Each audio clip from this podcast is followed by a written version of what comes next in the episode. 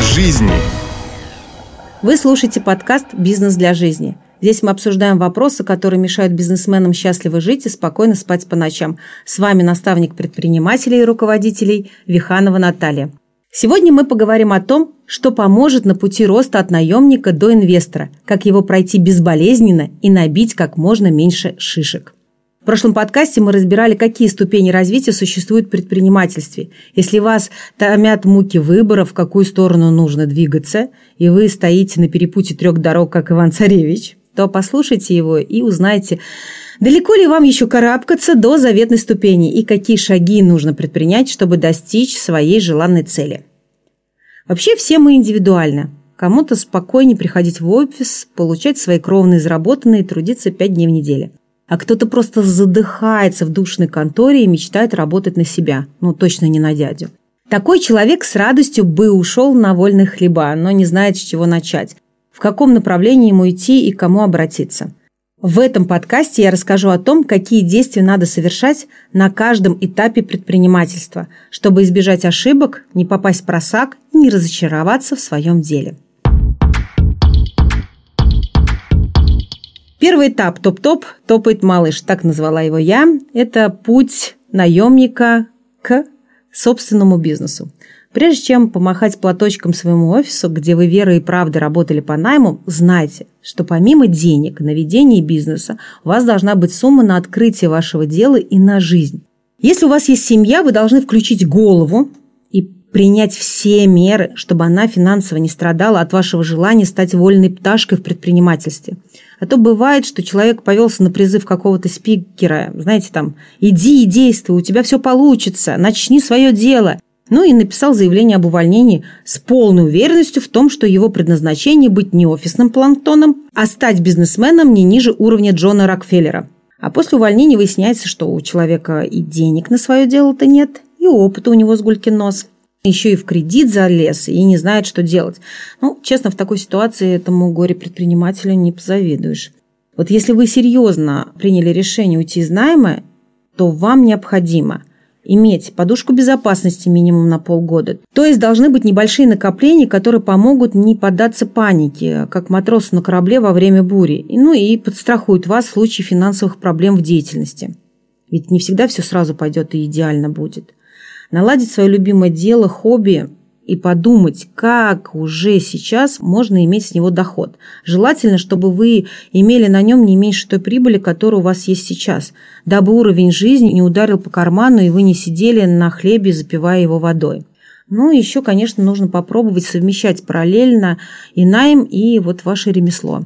Если это невозможно сделать, то ситуация может быть э, хуже, потому что вы можете, во-первых, разочароваться в бизнесе, ну и продажи могут сразу не пойти, или вообще поймете, что работа по найму и офисная суета вас вполне устраивает. Поэтому взвесьте все за и против, примите верное для себя решение, чтобы потом не кусать себе локти от досады. Второй этап – в ремесленнике системой и планированием. Если вы оформили самозанятость, то система теперь станет для вас верным другом. Нужно вести учет всего. И не в памяти, а на бумаге. Из памяти нужная информация всегда улетучивается, как ну, джин, наверное, из бутылки, а бумага стерпит все. Поэтому записывайте, пожалуйста, хоть в тетрадке, хоть в амбарной книге предпочтений ваших клиентов. Это правда необходимо. Ну, просто чтобы знать, что они хотят и какой товар пользуется спросом. Но не нужно гадать каждое утро на кофейной гуще, а какие вам, например, расходники покупать и что вам а, выставлять в соцсетях э, на ближайшей неделе. Ведите также учет денег. Вы же все знаете, что деньги любят счет, поэтому делайте это ну хотя бы в Excel или в тетрадке. Это необходимо для того, чтобы вы знали, сколько зарабатываете – как бы иронично это ни звучало, но часто самозанятые не знают, какая у них выручка. А когда начинают считать, то выясняется, что они тратят э, слишком много денег, например, на расходники, либо не знают свой доход. От слова «совсем». Меня это, конечно, поражает, но что делать, как есть. Надо фиксировать все, что вы транжирите, вкладываете и заколачиваете. Тогда вы будете четко знать, куда, что ушло и откуда, сколько пришло.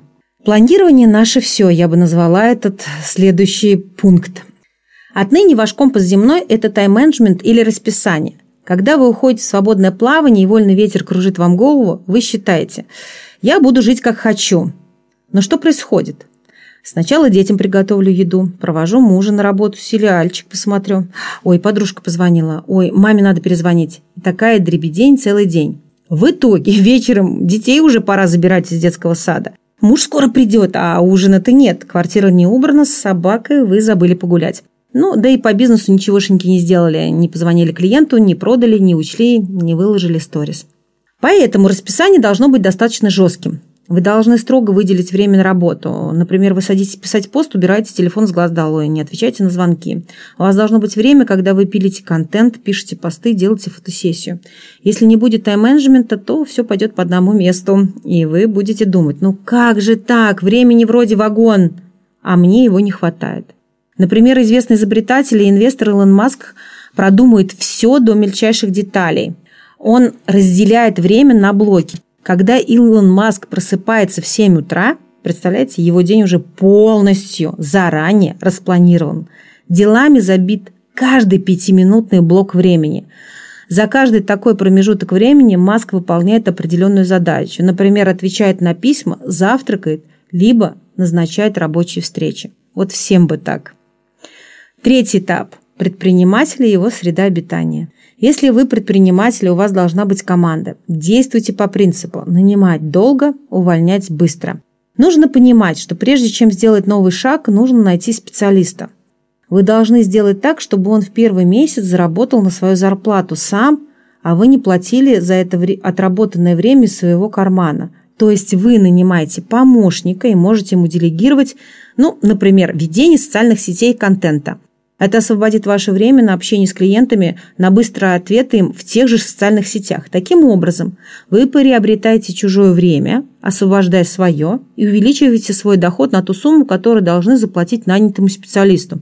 Вот и весь секрет. Попробуйте. Дальше вы должны зарабатывать в два или в три раза больше, чем его зарплата. Это правильно построенный процесс и понимание, зачем вы наняли этого человека и что он будет дальше делать.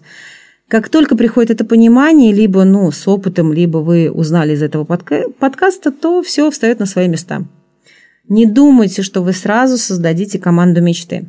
Только неудачно приняв на работу одного или двух людей, вы поймете, что вам нужно на самом деле и чего вы от него на самом деле хотите. Ведь часто причиной отсутствия взаимопонимания между начальником и подчиненным, а теперь это ваш статус, является недопонимание – только от вас будет зависеть, как он будет выполнять ваши задачи. Не думать, что он придет и как-то прочитает ваши мысли и все пойдет и выполнит. Это, конечно же, мечты. Если вы его не озадачили, не проконтролировали, то и результата не будет. Понимаете? Но методом, конечно же, проб и ошибок вы определите тех, кто нужен в вашей команде. Ну и будете прекрасным руководителем, которого уважают подчиненные. Кстати, есть такой анекдот. Почему вы опоздали? Вы знаете, я с утра за завтраком стал рассказывать жене, какой у нас замечательный начальник, и увлекся. Мне бы хотелось, чтобы ваши подчиненные также восторженно отзывались о вас. И я вам этого от души желаю. Если у вас возникают вопросы при ведении вашего бизнеса, покупайте чужой опыт, консультации, обучение. Не жалейте на это денег. Могу сказать по своему опыту, что любая консультация вам окупится сторицей – потому что ту информацию, которую вы получаете на ней, успешно можно сразу применять. Вот мы подошли к четвертому этапу – через тернии в бизнес. Если вы хотите достичь таких высот предпринимательства, как Аркадий Новиков, а я неоднократно о нем рассказывала в своих подкастах, вы становитесь бизнесменом. Вы должны относиться к бизнесу не как к ребенку и не переживать за него. «Ой, боже, мне предложили его купить, как они могли такое подумать?» Или это мой бизнес, не смейте так говорить о нем плохо. Вы должны нормально воспринимать, что в бизнесе могут быть косяки, и сотрудники тоже могут ошибаться. Но вопрос в другом. Здесь важно, что вы должны эту систему выстроить так, что если вас нет, она работает. И если вы есть, она тоже работает. Уберите ревность. Не надо устраивать драму из-за того, что кто-то без вас принимает решение по вашему бизнесу. Ну, понятно, что если вы дали ему такие полномочия – вы можете оставить стратегические вопросы за собой, а всю рутину отдать подчиненным сотрудникам.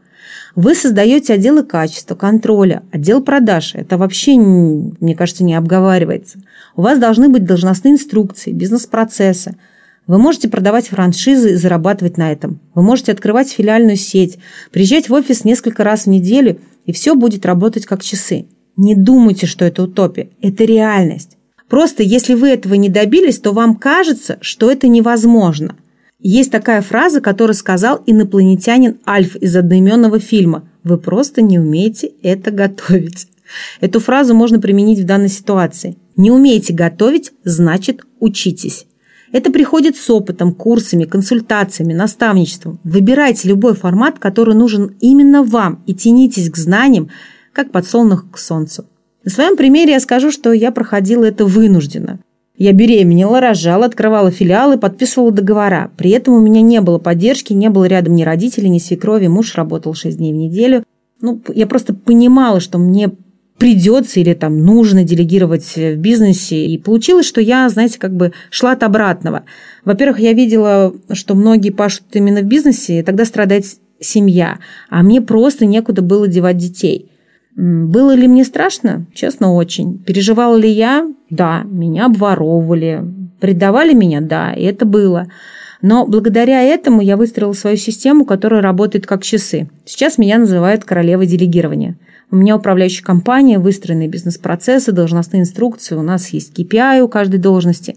И я, как и многие, совершала массу ошибок. Я грызла гранит науки на всевозможных курсах и тратила на это очень много своего личного времени.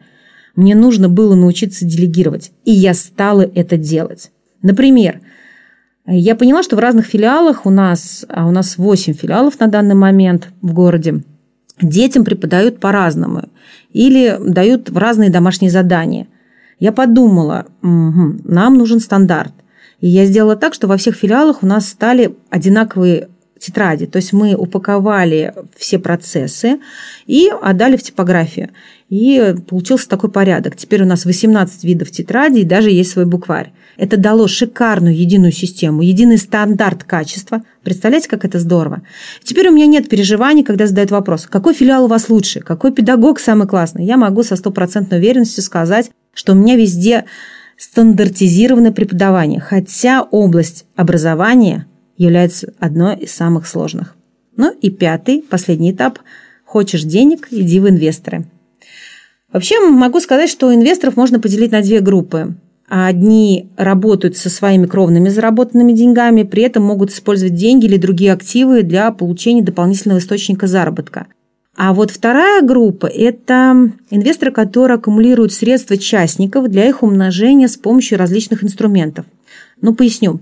То есть чужим капиталом такие инвесторы управляют от своего имени. Свои деньги они практически не вкладывают, получая процент от дохода своих клиентов. Таким самым известным инвестором является миллиардер Уоррен Баффет.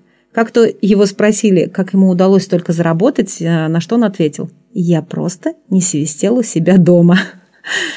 Если инвестор идет партнерство, для него важно доверие. Если вы, соответственно, занимаетесь инвестициями, то нужно либо учиться ими грамотно распоряжаться, а, либо доверить свой финансовый портфель брокеру. Биржевик будет им пользоваться или покупать консультации финансового советника. Учитесь разбираться в людях, потому что партнерство прежде всего основано на психологии доверия и умении коммуницировать. Бизнес для жизни. В общем, на любом этапе, будь вы самозанятым или инвестором, без коммуникации не обойтись. Если вы не умеете или еще не хотите общаться с людьми, тогда выбирайте ту сферу, где вы, как интроверт, абсолютно законно будете отмалчиваться.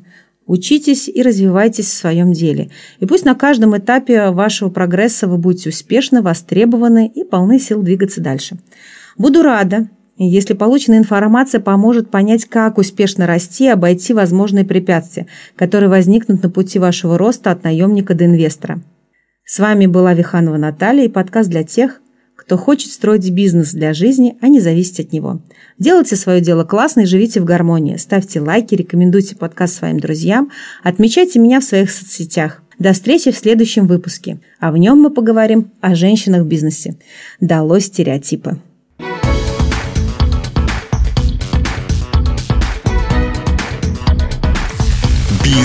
Для жизни.